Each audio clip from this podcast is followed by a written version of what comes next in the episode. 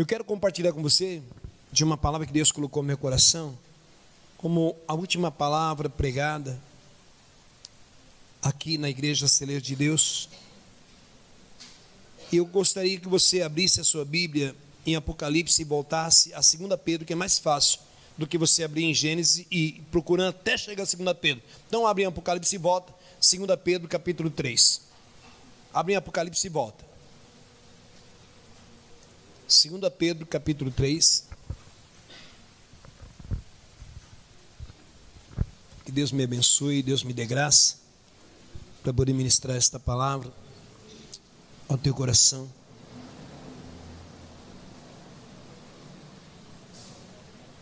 Assim que todos acharem, digam graças a Deus. Quem não achou, diga misericórdia. Todos acharam? Só uma irmã disse amém. Podemos ler? Versículo de número 8. Mas amados, não ignoreis uma coisa: que um dia para o Senhor é como mil, e mil anos como um. Vamos repetir? Mas, amados, não ignoreis uma coisa: que um dia para o Senhor é como mil anos, e mil anos como um dia. Que um dia para o Senhor é como mil anos, e mil anos, e mil anos, como um dia. Se assente, coloque a mão no teu coração, fale com Deus. Senhor, nosso Deus e Pai, Deus Todo-Poderoso. Este momento, Deus, é um dos momentos, Pai, em que eu, como homem, como ser humano, falho, pecador, cheio de erros. Que se olhar para mim mesmo, Deus, me vejo sem condições alguma como ser humano para de mim mesmo ministrar na tua palavra. Te peço perdão a Deus dos meus pecados, dos meus erros, das minhas falhas. Mas eu sei que tu és Deus, que tu és o Senhor, o único Deus que não falha, que não é imperfeito e que não há variações, porque tu és o mesmo de ontem, hoje sempre será Deus. E eu quero te louvar, Deus, eu quero te adorar, te glorificar. E é o teu nome, Pai, é o teu nome que vai ser engrandecido, é o teu nome que é exaltado, que toda honra e toda glória seja para o Senhor. Me usa, Deus, ainda que seja a última vez na terra. Me usa para que teu nome seja glorificado. Que a tua palavra seja bênção para o teu povo. Que a tua palavra, Deus, com semente lançada, Deus, ela venha fertilizar, ela venha crescer. E ela venha dar os frutos necessários, Pai. Que a tua palavra não se perca nem caia no vazio. Repreendemos, ó Deus, todo espírito de sono. Repreendo, ó Deus, todo espírito de inquietação. Repreendo todo espírito, ó Deus, onde pode levar esta pessoa, Pai, a vagar. Somente Deus, o seu físico permaneça aqui, mas o espírito não. Paralisamos, ó Deus, toda a ação maligna em tirar a atenção desta pessoa. Que ela possa sair daqui abençoada através da tua palavra, Pai. Eu te peço em nome do Senhor Jesus. Amém? Você crê que esta é a palavra de Deus? Vamos aplaudir a palavra do Senhor.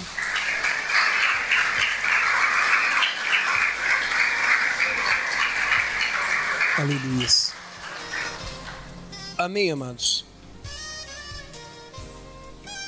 Talvez se você somente lesse ali três dias inesquecíveis, você não entenderia, como eu também não entenderia o que Deus queria dizer, a não ser pelo seu Espírito. Mas uma das coisas que o Senhor me chamou a atenção foi quando ele fala de tempo. Quando ele me diz de tempo, que um dia para o Senhor é como mil anos e mil anos como um dia. Diga, o tempo de Deus não é o nosso tempo. Quando nós olhamos para a palavra do nosso Deus no Novo Testamento, e nós olhamos para o Novo Testamento, onde nós lemos em 2 Pedro, que no Novo Testamento faz aqui uma interessante diferença entre o tempo de Deus e o tempo do homem. Uma diferença muito grande entre o tempo de Deus e o meu tempo uma diferença muito grande entre o tempo de Deus e o teu tempo. O Novo Testamento nos fala sobre isso.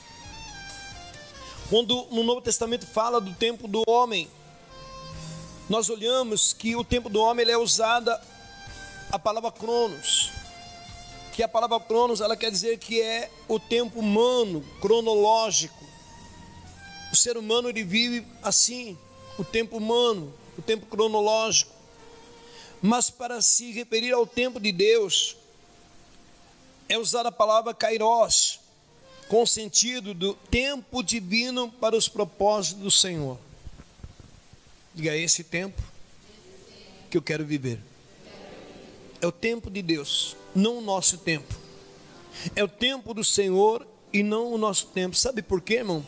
Porque o relógio de Deus não falha. O relógio de Deus é perfeito o nosso não. Então, tudo aquilo que nós queremos do nosso tempo, do nosso jeito, da nossa maneira, não funciona. Só vai funcionar quando nós permitirmos que seja no tempo do Senhor, no tempo de Deus para a nossa vida. Na quarta-feira próxima, agora, é o dia, o quê? Primeiro, não é? Não é primeiro? Sim ou não? Então na terça é 31. No 30, dia 31, quando os relógios fecharem meia-noite, nós falamos o quê? Encerrou-se o ano de 2019. Quantos dias? 365 dias. Nenhum de nós lembraremos dos 365 dias o que nós passamos. Por mais que você tenha um diário na sua vida, que eu acho que aqui ninguém tem. Todos os dias você anotou o que aconteceu? Todos, todos os dias você anotou o que você viveu? 365 dias nós sobrevivemos. Amém? 365 dias, na terça-feira, zero hora, nós podemos dizer: fechou-se o ciclo de 365 dias. Amém? Mas será que nesses 365 dias teve um dia que foi muito especial para você? Talvez nós não, não nos lembramos. Porque tantas coisas nos aconteceram. Tantas coisas nos sobrevieram mas talvez você, você esteve numa festa que foi tão especial. Talvez você esteve num aniversário que foi tão especial. Talvez foi o nascimento de uma criança, de um filho, de um neto. Talvez foi, amado, o casamento de alguém da tua família que foi o dia mais especial, foi o batismo, ou até mesmo uma situação difícil. Até mesmo a piores da situação que você viveu, mas que marcou a sua vida, que deixou a tua vida marcada. Seja ele bom ou não, você nunca esqueceria desse dia. Será que nesses 365 dias houve um dia que você diz: Não me esqueço jamais desse dia? Será que você se lembra de um dia em que você, neste ano 2019, você vai se lembrar para sempre desse dia? Vai ficar marcado na tua vida para sempre nesse dia? Uma coisa eu tenho certeza, amado. Com certeza, realmente existe dias inesquecíveis. Dias que a gente não vai esquecer. Sim ou não? Nas nossas vidas. Foi uma noite de sono, foi uma noite de angústia, foi um dia de tristeza, foi um dia em que você foi mais perseguido, foi um dia que você foi mais caluniado, foi um dia que você mais errou, foi um dia que você cometeu um pecado que te deixou terrível. Ou foi um dia que você viveu os momentos melhores da tua vida, os mais alegres, os mais festivos, os mais amorosos? Será que nesses 365 dias tem algum dia que você se lembra?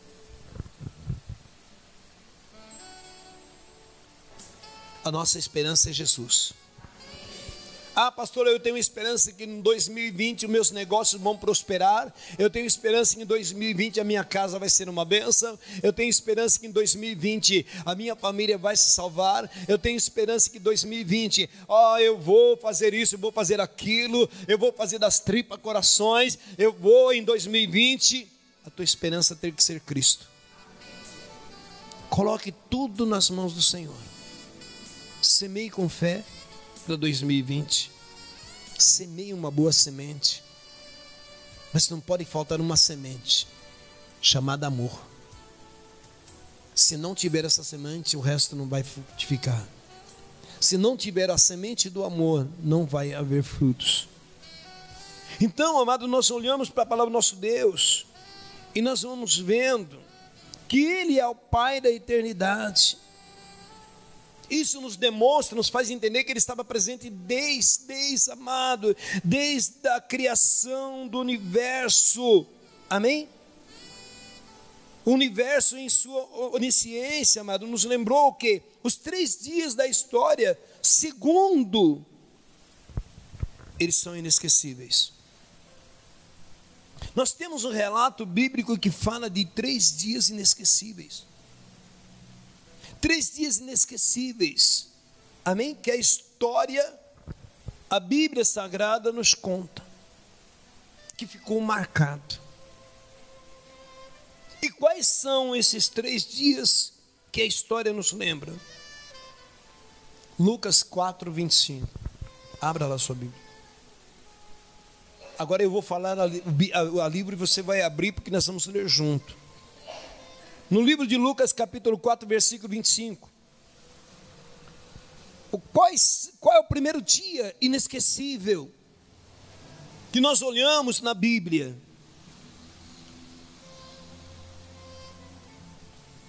Assim que você achar, diga glória a Deus. Lucas 4, 25. Amém? Amém? Aí está escrito na sua Bíblia, na minha em verdade vos digo que muitas viúvas existiam em nos dias de no tempo de Elias. Em Israel existiam muitas viúvas. Amém? Nos dias de Elias. Quando o céu fez o quê? Por e seis de sorte que em toda a terra houve dia, diga comigo, nos tempos de Elias, houve dias difíceis.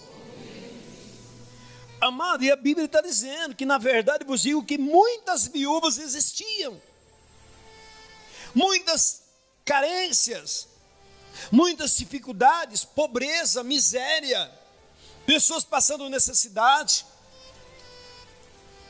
E a Bíblia diz, amado, que o céu cerrou-se por três anos e seis meses, de sorte que toda a terra, rico, pobre, feio, bonito, amarelo, preto, sei lá, todos eles enfrentaram esta crise. Houve fome para todo mundo. Tem coisa pior do que fome? Alguém já passou fome aqui? Sabe o que é? As suas entranhas, as suas tripas dar nó e você não ter o que comer? Toda a terra houve grande fome. Amém? Dias difíceis, dias terríveis. Mas os dias de Elias não foi marcado só por dificuldade. nos dias difíceis de Elias, foram marcados também por grandes milagres. O mesmo Elias que viveu um momento difícil, porque ele também viveu, ele também passou por isso. Amém? Nos dias de Elias houve grandes milagres. Diga, ainda que eu passe dias difíceis, eu tenho fé que eu vou viver grandes milagres de Deus para minha vida, para minha casa, para minha família, em nome de Jesus. Aleluia!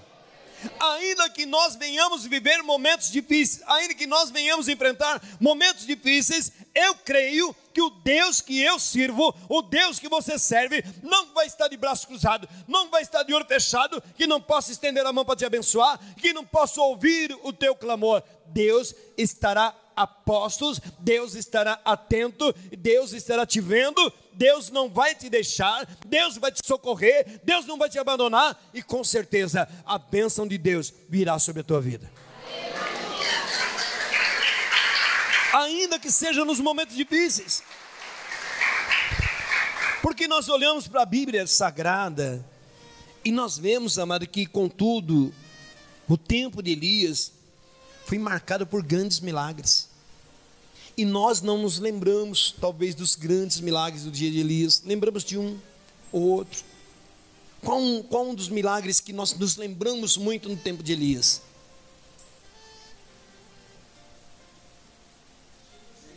Tem tantos, né? Eu fiz uma relação aqui. Se nós pegarmos a Bíblia e começarmos a correr versículo, capítulo por capítulo, você não precisa, mas eu vou só te lembrar. 1 Reis 17,6. Nós vamos ver que quando Elias está ali junto ao Querite, lá não tinha um freezer, lá não tinha uma churrasqueira, lá não tinha uma picanha, lá não tinha Deus me guarde. Uma Coca-Cola gelada. Deus me defenda. Amém? Não tinha sequer uma água geladíssima para você espremer um limãozinho. Mas a Bíblia diz que Elias não passou fome, nem sede, e Deus era com ele. Os corvos vai servir Elias. Diga nos momentos difíceis, Elias é servido pelos corvos. Primeiro milagre. 1 Reis 18, 36, 38, nós vemos que Deus responde a oração, o clamor de Elias no Monte Carmelo. Responde com fogo. Quando ele desafia ali os profetas de Baal, ele vai até Acabe e faz um desafio. E lá tinha os 400 também profetas de Aserá. E ali Deus, diga, momentos difíceis de Elias. Deus estava operando. Não ache, amado, que nos momentos difíceis Deus te esquece. Não ache que nos momentos difíceis Deus ele te dá derrota. Não. É nos momentos difíceis que Deus te dá vitória. Elias ele está ali clamando e Deus responde com fogo o clamor de Elias no Carmelo. E não foi só uma vez que Deus respondeu a oração de Elias. Quando Elias está lá no monte, que ali é enviado pelo rei, três juntas de soldados, um capitão com 50 soldados em cada vez que foi. E nas duas vezes, ele olha para o céu e ele diz: Senhor, se eu sou homem de Deus, envia fogo do céu e consuma esses camaradas. E a Bíblia diz que a primeira, o primeiro clamor, capitão e seus 50 foram queimados. No segundo clamor também. No terceiro, aquele capitão se prostra e reconhece que Elias é um homem de Deus. Sabe o que eu quero dizer para você? Independente da tua dificuldade, independente do que você estiver passando, aonde quer que você estiver, Deus vai te honrar e as pessoas vão saber que você é uma pessoa de Deus. Aleluia. Você vai clamar e Deus vai te ouvir, e ainda que não desça fogo do céu, mas Deus vai enviar as bênçãos do céu para a tua vida em nome de Jesus Cristo. Aleluia. Amém? Então nós vamos vendo que nos momentos difíceis Deus vai respondendo. Em 1 Reis, capítulo 17, versículo 1 e 18, 1, nós vemos a chuva parar e a chuva voltar. Ali para de chover e no capítulo 18, 1, volta a chover, decorrente de três anos e seis meses. O mesmo Elias que está passando ali por uma crise em Israel, está enfrentando nos tempos de Elias momentos difíceis, Deus vai operando. Amém? Segunda Reis 2:8, ele faz o rio abrir. Olha que tremendo. Ele faz o rio abrir. Quando Elias vai passar pelo Jordão, e ali o rio se abre. Em 1 Reis 17, 22, 23, ali nós vemos uma sequência de curas, nós vemos a ressurreição de mortos. Pastor, mas quem foi que Elias ressuscitou? Quem foi que Elias orou e foi curado? O filho da viúva. Lembra quando ele chega na casa da viúva de Serepta? E ali ele pede para aquela mulher um pouco de água. E aquela senhora está catando graveto para fazer lá um fogo e fazer lá um bolinho e comer, porque é isso que ela declara quando ela vai buscar a água, porque ainda talvez ela tinha lá um pouquinho de água. Elias então, antes dela, ela dizer: Ei, espere um pouco. Mas assim trazendo água, então me, me faz também, me traga algo para comer. Ela disse: Agora, agora lascou eu não tenho nem para mim, e esse cara folgado, que eu não sei quem é, ainda vai me pedir coisa para comer. E ela disse: Meu senhor, não temos nada em casa, estou catando os gravetos aqui, e o que me resta é um pouquinho de farinha na panela, um pouquinho de azeite, onde eu vou amassar, eu vou fazer um bolinho para eu e meu filho comer e morrermos. Esperarmos a morte.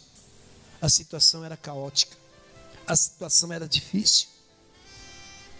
Mas ele disse: tudo bem, mas vai lá e faz conforme eu estou te dizendo. Ele não parou e disse: ai, tadinha, misericórdia.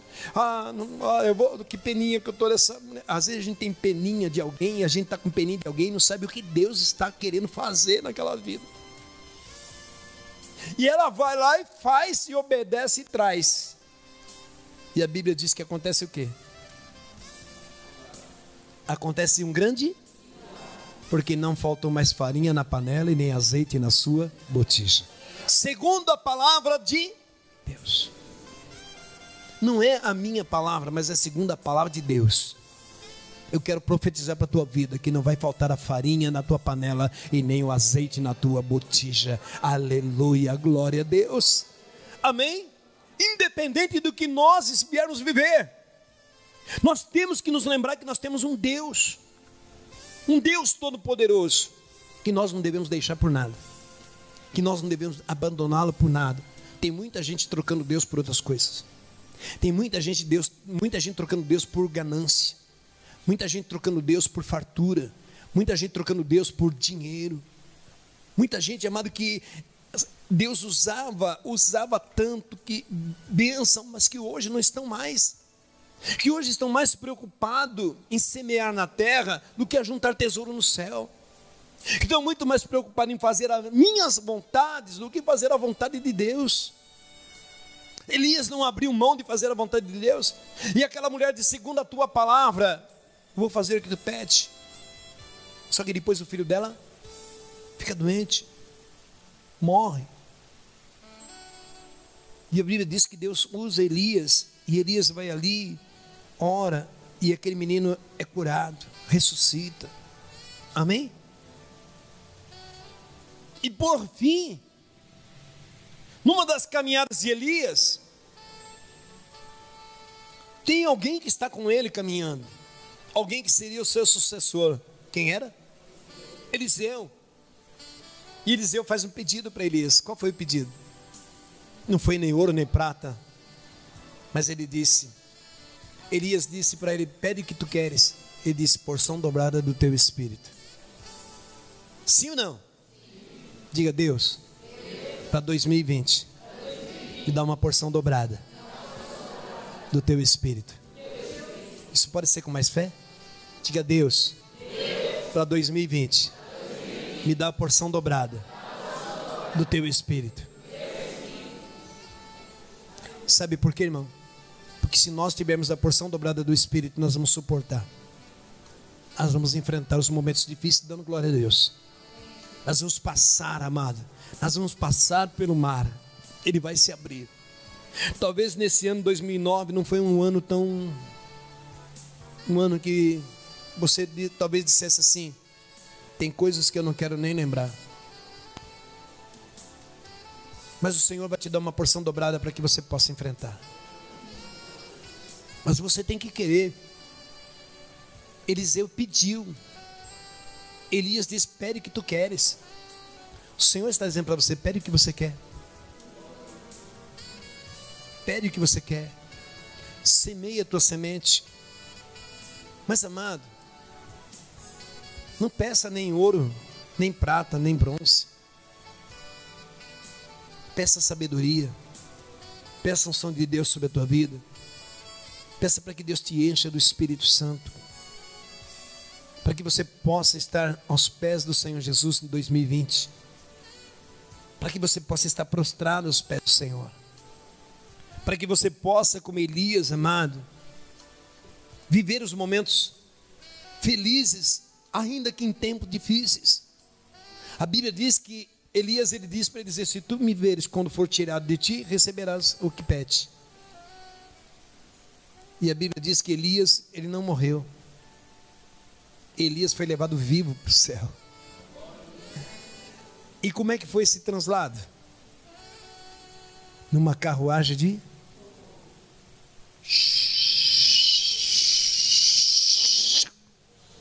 ele foi levado pelo, pelo Senhor.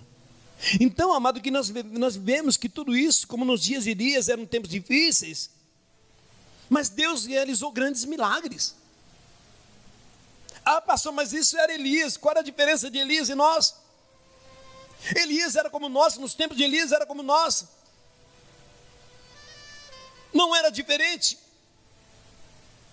A única diferença que existia em Elias e entre nós hoje que não era para ver é que ele era um homem de Deus, temente a Deus, confiante, obediente, submisso. E muitas vezes nós não somos obedientes e não somos submissos. Nem ao homem da terra, quem dirá a Deus? Muitas vezes nós não somos obedientes aos nossos líderes.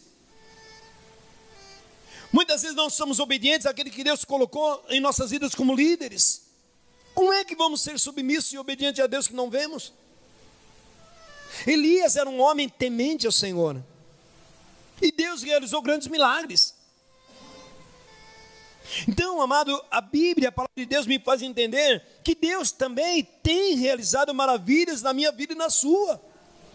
Diga, Deus tem realizado maravilhas na minha vida, nas nossas vidas.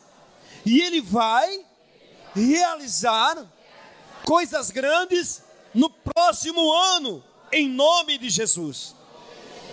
Você crê?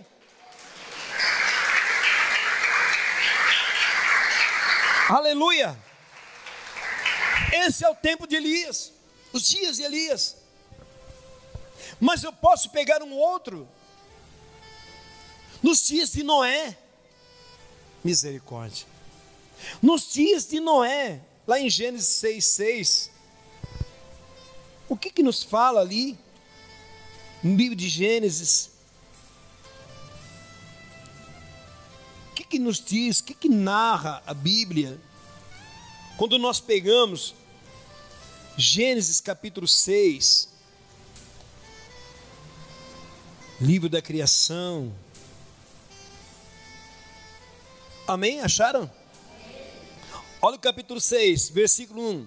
E aconteceu que, como os homens começaram a multiplicar-se sobre a face da terra, eles nasceram filhas. E viram os filhos de Deus que as filhas dos homens eram formosas e tomaram para si mulheres de todas que quiseram. Então disse o Senhor: Não contenderá o meu espírito para sempre com o homem, porque ele também é carne, porém os seus dias serão cento e vinte anos. Havia naqueles dias gigantes da terra e outros nasceram também, quando os filhos de Deus se casaram com as filhas dos homens e delas geraram filhos. Esses eram os valentes que houve na antiguidade, os homens de fama. E viu o Senhor que a maldade do homem se multiplicara sobre a terra e que toda a imaginação dos pensamentos de seu coração era só má continuamente. Diga comigo, versículo 6. Então, então arrependeu-se o Senhor de haver feito o homem sobre a terra e pesou-lhe em seu coração. E o que é que Deus diz? O que é que Deus decide? O que é que Deus vai fazer? Versículo 7. E disse o Senhor, diga comigo, e disse o Senhor: Destruirei o homem que criei de sobre a face da terra, desde o homem até o animal, até o réptil, até a ave dos céus, porque me arrependo de haver feito. Diga, dias difíceis nos dias de Noé. Para para pensar um pouquinho. Olhamos os dias de, de, de Elias. Agora nós olhamos para os dias de Noé. E o que é que Deus decide fazer? Destruir tudo. Não fica nada sobre a face da terra. Mas diante de toda aquela geração, tinha um homem lá que achou graça. Diante de toda essa geração, versículo 8 diz: Noé, porém, achou graça aos olhos do Senhor. É isso que você precisa. 2020, você precisa achar graça aos olhos do Senhor. Ah, pastor, mas tá, o negócio está feio. Ah, mas a coisa está ruim. Ah, mas é isso, mas aquilo. Ah, mas tá, olha, está um terremoto, está um tiroteio, está uma guerra, está isso, mas aquilo. Fecharam os comércios, fecharam os mercados. A coisa está terrível. Noé estava vivendo um momento difícil. Deus falou para ele. Deus chama Noé numa conversa, achou graça diante do Senhor. E Deus chama Noé para uma prosa. E Deus revela para Noé o que, que vai ele fazer. Deus quer revelar algo grande para você em 2020. Deus quer revelar para a igreja, quer revelar para nós o que Ele pretende fazer. Mas nós estamos longe de ouvir a voz de Deus. Nós estamos ouvindo tantas vozes, tantas vozes, que a voz de Deus está passando com. Estão dando mais crédito às outras mentiras, as fake news que existem do que as verdades de Deus. É mais fácil eu acreditar numa mentira que numa verdade. Hoje o negócio está feio, irmão. Estão invertendo a situação. Hoje não é mais macaco que come banana, é a banana que come macaco. O negócio está estranho. E o povo que não era para acreditar é o que mais acredita que é os crentes. Pode perceber que todas as mensagens loucas que vem no Face, que vem no, WhatsApp, que vem na coisa, quem manda para frente são os crentes. Quem expande a propagação desse negócio é os crentes. Porque ele pega, olha que miséria, olha o que mandaram aqui, olha como o diabo é sujo, pão para o grupo de 100 pessoas, aquele grupo de 100, pão para outro, olha que o crente, olha que o diabo está fazendo lá, olha que o diabo está fazendo ali, olha que, mas é o crente que manda, porque ele acredita mais naquilo do que na verdade. Conhecereis a verdade e a verdade vos? Um dia mandaram aí um vídeo aí de um capeta fazendo uma bagunça na igreja, afrontando o pastor, e a pastora com a mão em cima do púlpito, e o diabo fazendo e fazendo. Ah, mas choveu de crente mandar aquilo. Não tinha crente que não mandasse aquele negócio. Mas quando Deus opera um milagre, quando Deus salva alguém, quando Deus cura alguém, quando Deus faz uma alma maravilhosa, ninguém manda estão dando mais afinidade, mais valor ao que o diabo faz do que aquilo que Deus está fazendo. Noé estava vivendo um momento difícil e Deus chama Noé para conversa. Versículo 9 diz: Estas são as gerações de Noé. Não era homem justo. Olha a diferença de um homem, de um homem na terra. Noé era homem o quê? que mais? Perfeito em suas gerações. Qual é o grande segredo aqui? Final do versículo. Noé andava com. Amado, até para nós responder isso é difícil. Até para nós respondermos isso parece que a gente engasga. Pastor, é o último culto do ano, pega leve. Não.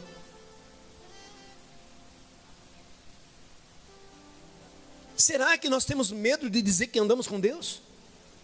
Ou será que nós temos dúvida? Não, amado, Noé andava com Deus no meio de uma geração imperfeita, no meio de uma geração louca, no meio de uma geração que Deus falou: vou exterminar. Mas nem o peru para o Natal vai ficar. Deus resolve fazer isso. Amém? Diga comigo, nos dias de Noé, não foram fáceis. O mundo estava pervertido no pecado. O mundo estava pervertido no pecado e Deus se arrependeu de ter criado o homem. Amado, está diferente hoje? Misericórdia de Deus. Hoje estão fazendo do, do Evangelho barbaridade. Estão fazendo o Evangelho negociata. Estão aceitando dentro da igreja todas as coisas. Estão aceitando dentro da igreja a pornografia, a palhaçada, a, a coisa, a baixaria. E vamos que vamos. Por que, que Deus quis exterminar tudo? Porque Ele não aguentou mais. Hoje nós estamos debaixo da graça, da misericórdia de Deus. Onde abundou o pecado, superabundou a graça de Deus. Mas, amado, nós precisamos nos lembrar que Noé se saiu bem, Elias se saiu bem, porque andavam com Deus. E muitas vezes nós deixamos de andar com Deus e andamos no meio dessas coisas. Preferimos mais estar do lado desses negócios, da, da, em vez de crer, nós não cremos. Em vez de fazer o certo, não fazemos. Eu vou na igreja quando der, eu vou quando me dá vontade. Amado, tem pastor louco aí pregando que não é necessário vir para a igreja. Então vamos fechar tudo. Por que, que Deus deixou a igreja? Para que nós pudéssemos congregar. Sabe o que, que quer dizer congregar? Estarmos juntos num só propósito, em oração, em adoração, em agradecimento e lembrando que só o Senhor é Deus. Aleluia! Não deixe de estar na casa do Senhor. Não afaste da casa do Senhor. Se esse ano você negligenciou, se esse ano você falhou, se esse ano você fez mais a tua vontade em satisfazer os teus desejos, no ano 2020, 2020 mude. Tome uma atitude diferente. Porque se Jesus voltar e nos pegarmos aqui, vai ser uma benção. Se bem que a Bíblia ainda diz que nem todos que me dizem Senhor, Senhores entrarão no reino do céu. E aí, irmãos? E Deus está errado no que fala? Ou será que Deus ele está falando aqui sem sabedoria alguma? Ele é a sabedoria. Amém? Então, amado, nós olhamos. Isaías diz que um menino nos nasceu, um filho se nos deu. Glória a Deus por isso. O nome dele é Jesus. Aqui nasce Noé, no meio dessa geração, nasceu Noé. Amém? No capítulo 5, versículo 29 de, de Gênesis, aqui, nós vemos algo aqui que me chama atenção. O qual chamou Noé, dizendo: Esse nos consolará acerca das nossas obras e do trabalho de nossas mãos, por causa da terra que o Senhor amaldiçoou. Como que é visto Noé? O nome Noé o nascimento de Noé, ali era uma esperança, amém? De que Noé seria um consolador, de que Noé seria um consolador para a terra amaldiçoada. Diga: o nosso Brasil é abençoado pelo Senhor. Não é amaldiçoada, mas é abençoada. Eu creio que o Brasil é abençoado pelo Senhor. Eu creio que os olhos do Senhor estão postos sobre o Brasil. Está uma parafernália, está uma bagunça, porque o homem está fazendo. Não porque Deus queira. Mas mesmo assim, uma terra amaldiçoada, Noé, ele se torna ali o que? O consolador. Seja você um consolador também, 2020. Ele se torna ali um consolador para a terra amaldiçoada. Por quê? Porque Deus vai usar Noé. Deus vai usar o Noé para quê? Para restaurar a raça humana e a nação. Deus chama Noé. Deus fala com Noé. Amado, não pense que os dias de Noé foi dias tranquilos. Foi dia de vacas gordas, de deitar na rede. Foi dia de muito trabalho. Você quer conquistar alguma coisa? Sim ou não? Trabalhe muito. Se você não trabalhar, Deus não vai enviar o pão do céu para você, não. Deus honra aquele que levanta de manhã e vai trabalhar. Ei, moçadinha, você que está aí sem trabalhar já faz um tempo, 2020, bota o pé na estrada, filho, vai trabalhar. Procura o que fazer em nome de Jesus. Vai estudar, vai se formar, mas vai trabalhar para pagar a tua faculdade, vai trabalhar para comprar a tua roupa, vai trabalhar, irmão. Rala. É muito fácil nós olhar para o terreno do outro e ver, olha lá como fulano é próspero, olha lá como olha como lá que está o plantio do cara, olha lá, assim, viu os carros que ele tem, olha a casona que ele tem, mas ninguém vê a hora que ele levanta, a hora que ele vai carpir a terra, plantar, colher, chuva, sol. Ele tem porque ele trabalha. Amém? Deus abençoe quem cedo madruga, irmão. Você está entendendo? Então, nos dias de Noé, amado, foi um dia de muito trabalho. Quantos anos da sua vida Noé dedicou-se para construir a arca? Quanto? Cem anos. Cem anos. Eu vou um pouco mais longe, ele dedica-se 120 anos da sua vida.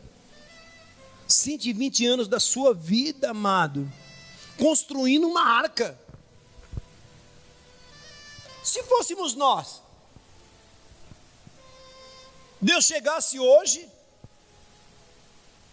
e não chovesse, a gente nunca tinha visto chuva aqui, e Deus pegasse aí um de nós e para chamar num canto e falar: vai construir uma arca porque eu vou mandar um dilúvio.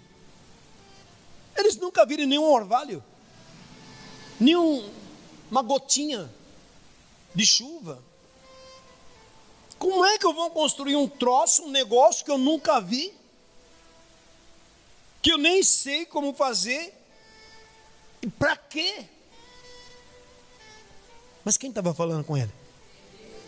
Ele não duvide, somente obedecer. O grande problema é que nós muitas vezes duvidamos. Ah, não vai acontecer. Com a gente não pega isso, não. Com a gente nada disso acontece. Irmão, como não acontece? Nós estamos sujeitos a tudo. Nós não estamos só porque somos de Deus, só porque somos convertidos, só porque estamos com o nome escrito no livro da vida. Nós temos a garantia de que nós não vamos sofrer. Noé se dedica 120 anos da sua vida, trabalhando, construindo uma arca. Amém? E durante esses 120 anos, o que mais ele ouviu? Zombaria. Pessoas zombando, pessoas gozando da cara dele, pessoas chamando ele de louco, pessoas chamando ele de um desvairado, de um velho gagá. Mas ele deu ouvido? Quantos caras estavam falando, ele continuava batendo o seu? Continuava batendo o seu? Diga para quem está ao teu lado, continue batendo seu martelo. Não ouça o que estão falando. Vão te chamar de louco, vão te chamar de atrapalhado, vão te chamar disso, vão te chamar daquilo, vão falar um monte para você. Não esquenta a sua cabeça. Quem está mandando é Deus. Ouça a voz de Deus. Ouça a voz do Senhor, não dê ouvido aos burburinhos, não dê ouvido aos cochichos. Vão dizer na sua cara: você é isso, você é aquilo, você está fazendo isso, você está fazendo aquilo, você é mais isso, você é mais aquilo. E daí? E daí que o José está falando que você está fazendo isso? E daí que o teu filho está falando que está fazendo isso? Ou daí que o teu marido está falando que está fazendo isso? E daí que o mundo está dizendo? O que importa é o que Deus está falando, o que Deus está ouvindo, o que Deus está vendo. O que me importa é como Deus está vendo a mim. Amém? Então, amado, Noé ele vive 950 anos. Olha Gênesis 9. Gênesis 9, versículo 29.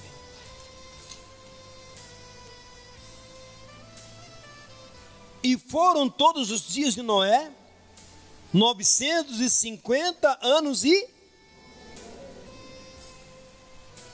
morreu. 950 anos e. Sabe em dias quanto isso dá? Quantos dias tem um ano? Quem é bom de matemática aí faz essa conta? Não vale pegar nem celular nem calculadora. Que hoje o povo é rápido né, para pegar no celular. Amado, nós não vamos fazer essa conta nunca. Mas eu tenho anotado aqui 346.750 dias. Sabe o que é viver tudo isso? A gente vive um ano e está reclamando. 365 dias. O cara viveu 346.750 dias. Mas teve um dia que foi o dia mais lindo de Noé.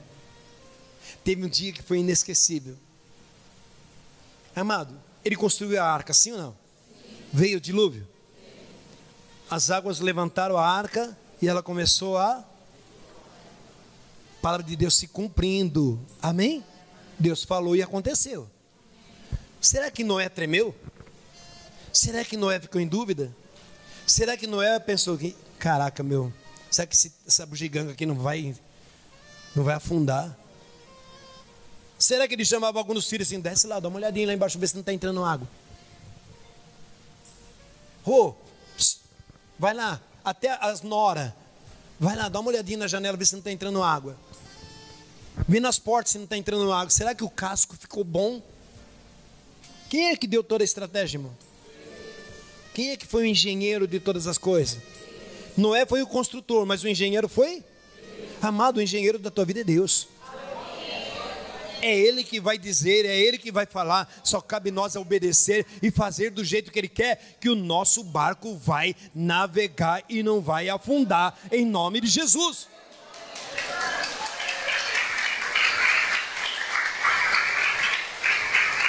Amém? Mas o dia mais feliz de Noé, talvez que se fosse para mim hoje, ia ser o, a jangada navegando. Ia ser a arca, né? Sem motor, sem remo, né? Aquelas, aqueles baita, aqueles naviozão, um monte de, de cabra forte lá, remando. Oh, oh. Não. Tranquilo. Para onde Deus quisesse, da maneira como Deus queria ele é o condutor. Agora, o momento mais feliz de Noé foi quando as águas abaixaram e a arca parou. Um momento inesquecível para Noé. Amém? Você está entendendo isso? Porque a Bíblia nos diz, em Gênesis 9, versículo 13, Olha só, eu vou ler o 12 para você entender melhor. E disse Deus: Este é o sinal da aliança que ponho entre mim e vós, e de toda alma vivente que está convosco por gerações eternas. O meu arco, que nome tem esse arco? Qual o arco que Deus colocou? O meu arco tenho posto nas nuvens, e esse será por sinal da aliança entre mim e a terra. Aleluia. Qual foi a primeira coisa que Noé vê quando a arca se assenta? O arco. E ele se lembra que Deus estava mostrando para ele o símbolo de que eu tenho uma aliança com você. Aleluia. Amém? Quando eu vejo um arco-íris, amado, eu fico apaixonado. E o último que eu vi foi na ida para Israel, na última que, estivemos lá. A gente olhava, estávamos no, no bar da galera, a gente viu um arco enorme, um arco-íris enorme, coisa mais linda que eu não esqueço daquele momento. E eu me lembrei desse momento. Eu tenho uma aliança com você. Eu diga para você, diga para quem está do teu lado, Deus tem uma aliança com você. Deus tem uma aliança contigo. Deus tem uma aliança com essa igreja. Deus tem uma aliança com a minha vida. Deus tem uma aliança com a vida da pastora. Deus tem uma aliança com a vida dos obreiros. Deus tem uma aliança com o pastor Ricardo. Deus tem uma aliança conosco em nome de Jesus. Aleluia. Aleluia! Ele vê a nova aliança, o símbolo da nova aliança de Deus com a humanidade e a criação, amado. E a partir desse momento começaram os novos dias para Noé. No meio da dificuldade, no meio de toda aquela coisa, acabou todo mundo. Deus destruiu. Só sobrou Noé e a sua casa. Amém? Mas começaram novos dias. Amado, Deus me tem como um profeta de Deus na terra. Deus me colocou aqui, não me colocou aqui para eu não cair aqui de paraquedas, não. Eu coloquei aqui para servir ao Senhor. É difícil. A coisa está estreita. O negócio está tinhoso. Mas Deus me colocou aqui para honrar o nome dEle. E eu digo, em nome de Jesus, eu profetizo sobre a tua vida, que 2020 vai ser um novo tempo sobre a tua vida, em nome de Jesus. Quem crê, dá glória. Quem quer, glorifica, Senhor. Deus tem um novo tempo para a tua vida. 2020 vai ser ano de bênção, ainda que com dificuldade. Amém? Para encerrar. Lucas 17, 28. Vamos para o terceiro dia. Quem é o personagem desse dia? Lucas 17, 28. Achem aí, vou tomar um dedinho de água aqui.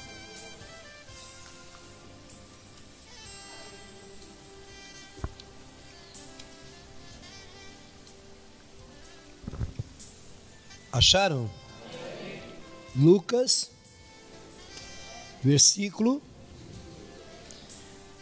Repitam comigo. Como também, da mesma maneira, aconteceu nos dias de Ló. Aconteceu com Elias, aconteceu com Noé. Do da mesma maneira aconteceram com os dias de Ló. Comiam, digam comigo, comiam, bebiam, compravam vendiam, plantavam e edificavam. Está diferente de nós? Do Natal para cá, ou esse ano todo, quem comeu? Dá glória a Deus. Quem bebeu? Água, refrigerante. Quem comprou? Quem vendeu? Quem plantou? Quem construiu? nos dias de Ló. Amém? A Bíblia diz que Ló era primo de quem? De Abraão. Ficaram com medo de falar? É? Acharam que era de Moisés? nos dias de, olha só, nos dias de Ló, Ló, a Bíblia diz que ele era primo de Abraão. Não era um, um camarada pobre. Não era um camarada pobre de marré-marré, um miserável não, não, a Bíblia não diz isso, a Bíblia diz que ele era um homem próspero e temente a Deus. Abraão era um homem também assim. Amém? Abraão era um homem próspero, era um homem temente a Deus. Quando Ló, rico, próspero, se separa de Abraão. Lembra que na caminhada eles estão caminhando e os dois foram, né? Já saíram dali rico, né? Mas foram prosperando no caminho. Deus foi abençoando e foi ali que Ló ele passa a ter o seu povo, os seus os empregados e ele vai prosperando. Abraão vai crescendo e começa a dar atritos, começa a dar problema entre os, os funcionários daqui com os funcionários daqui, começam a dar confusão. E Abraão, sábio, chama Ló para uma conversa e fala: Ó, está acontecendo isso, está acontecendo isso, está tendo uns atritos, está tendo umas contendas, umas confusões, e eu não quero isso para nós. Eu quero viver em paz. Eu quero viver bem. Nós saímos bem de lá, eu quero terminar bem essa caminhada com você. Então não é bom que isso aconteça para nós. Então é melhor que a gente se separe. É melhor que cada um pegue seu lado. Não está dando mais certo, as coisas não estão tá funcionando, as coisas não estão tá rolando mais como era para rolar, as coisas. Então, você vai para um lado, eu vou para o outro. Só que vamos fazer o seguinte: eu vou te dar liberdade de escolha. Escolhe você primeiro, meu sobrinho, meu primo. Escolhe aí, né? Você é da minha família, você é do meu sangue. Escolhe você primeiro. Para onde você for, para a direita, eu vou para a esquerda. Se você for para a esquerda, eu vou para a direita, mas escolhe você. E para onde Ló olhou? Para as campinas verdejantes. Amém? Por quê? Porque o seu gado era grande, precisava de pastagens, precisava de recursos. Ele olha para cá, ele olha para cá, ele vê o que? Pedras, montanha, negócio seco, árido. Ele cresceu o olho para lá, né? Eu preciso de um lugar que possa criar o meu gado, que possa ter suprimento, que possa ter. Então, ele olhou para lá, água fresca, tal, e ele disse: "Eu vou para cá". A Bíblia diz que ele escolheu ir para o lado de Sodoma e Gomorra. E Abraão foi para o outro lado que sobrou. Amém? Amado, nem tudo aquele que parece lindo, que parece maravilhoso, que parece um campo fértil, é bênção. Nós temos que saber fazer as escolhas. Nós temos que saber escolher. Não podemos escolher só porque o olho cresceu, só porque algo me chamou a atenção. Não, ele, ele olha para lá e chama a atenção. Amém? Não, porque o meu gado, é, o meu rebanho é grande e eu preciso isso, mas aquilo. Versículo 13, o capítulo 13, versículo 5, fala isso aqui. Amém? Fala exatamente isso aqui, ó. Vou pegar aqui para você ver. Não vos digo antes. Olha só. Aqui em Gênesis 13 está dizendo assim, ó. Deixa eu pegar aqui para você ver. Acharam? Olha só. E também Ló, que ia com Abraão, tinha rebanhos, gados e. Diga, ele era rico. Ele era próspero. Mas escolheu o lar errado. Amém? Se nós olharmos para a Bíblia, ou se nós buscarmos um conhecimento a mais sobre isso, aquele lugar parecia ser o jardim do Senhor. De tão lindo que era de tão maravilhoso que era. Olha o versículo 10 de Gênesis 13. E levantou Ló os seus olhos e viu toda a campina do Jordão, que era toda bem regada, antes do Senhor ter destruído Sodoma e Gomorra, como era o jardim do Senhor, como a terra do Egito, quando se entra em Zoar. O lugar era lindo, o lugar era maravilhoso, amém? Tanto é que ele comparou com isso. Mas se tornou um lugar no mundo de pecado. Olha o perigo, irmão. Olha o perigo. Amém? Se você pegar o versículo, o capítulo 18, você vai ver que vai, aí vai narrar de Sodoma como, como, como era aquela cidade. Capítulo 18, versículo 20 e 21 diz aqui.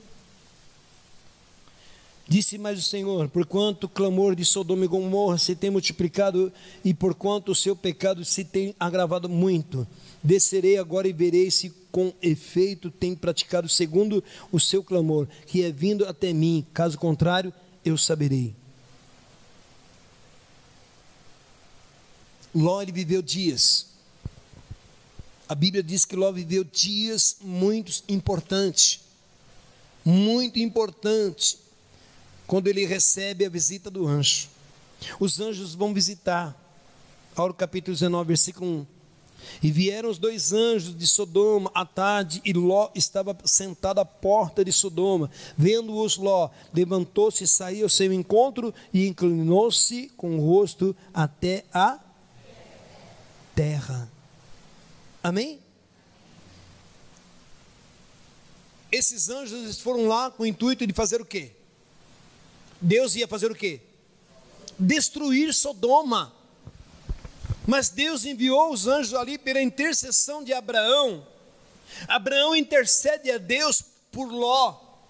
E os anjos vão até Sodoma no intuito de salvar Ló, de tirar Ló daquela situação, para que ele não viesse perecer ali. Amém? E esse foi os dias dos mais importantes para Ló. Não foi os dias da sua riqueza, não foi os dias do seu ouro, não foi os dias da sua prosperidade. Foi o dia que ele foi tirado de Sodoma. O dia mais importante na vida de Ló foi quando ele foi salvo da destruição de Sodoma e Gomorra com as suas filhas. Os anjos eles tiram o versículo de número 29 do capítulo 19. E aconteceu que, destruindo Deus a cidade da Campina, lembrou-se Deus de Abraão e tirou Ló do meio da destruição, derrubando aquela cidade em que Ló habitara. Amém? Deus deixou Ló lá, Deus deixou Ló perecer lá, sofrer lá, Abraão intercedeu e Deus enviou o anjo para que tirasse Ló de lá. Quem é que sofreu? A mulher de Ló. Por quê? Porque não olhou para o Senhor, não deu ouvido para o Senhor, e preferiu dar ouvido ao mundo e olhar para as suas riquezas. A Bíblia diz que ela vira uma estátua de sal. Mas Ló e as suas filhas foram retirados. Amém? Amado, tem alguém clamando por você a Deus. Tem alguém clamando por você a Deus nessa terra. Tem alguém orando por você, meu querido. Você não está sozinho, não, meu amado. Você não está sozinha, não, meu amado. Muitas vezes, diante da situação que você está passando, da dificuldade que você está passando, você acha, eu estou só, me abandonaram, me deixaram, ninguém se importa comigo, ninguém está ligando comigo. É mentira do diabo. Tem nem que seja uma alma, tem que nem que seja uma vida, orando a Deus pela tua vida. Deus cuida dela, Deus cuida dele, Deus cuida dela, Deus olha por ele, Deus abençoa ela, Deus enxuga as lágrimas dela dela, Deus cura, Deus restaura. Existe alguém de joelho no chão, olhando para o céu e dizendo: Senhor, lembra-te da tua filha, lembra-te do teu filho, e Deus não esquecerá de você. Aleluia! Amém? Então, amado, nós temos que os dias de, de, de, de Elias foram os dias difíceis. Dias difíceis. Amém? Mas o que Deus realizou, os grandes milagres da vida de Elias, vai realizar no seu. Os dias de Noé foram dias, amado, que foram dias de aliança com Deus. Os dias de Ló foram dias de prosperidade e livramento. Eu creio que vai ser assim comigo e com você. Eu creio que 2020, amado, vai ser ano que nós vamos ter uma aliança com Deus, nós vamos buscar mais a Deus, nós vamos estar mais na presença de Deus, nós vamos ver os milagres acontecer e Deus dará grande livramento e prosperidade para nossas vidas, em nome do Senhor Jesus. Amém? Quantos recebem esta palavra no seu coração? Diga assim seja. Fique de pé no seu lugar.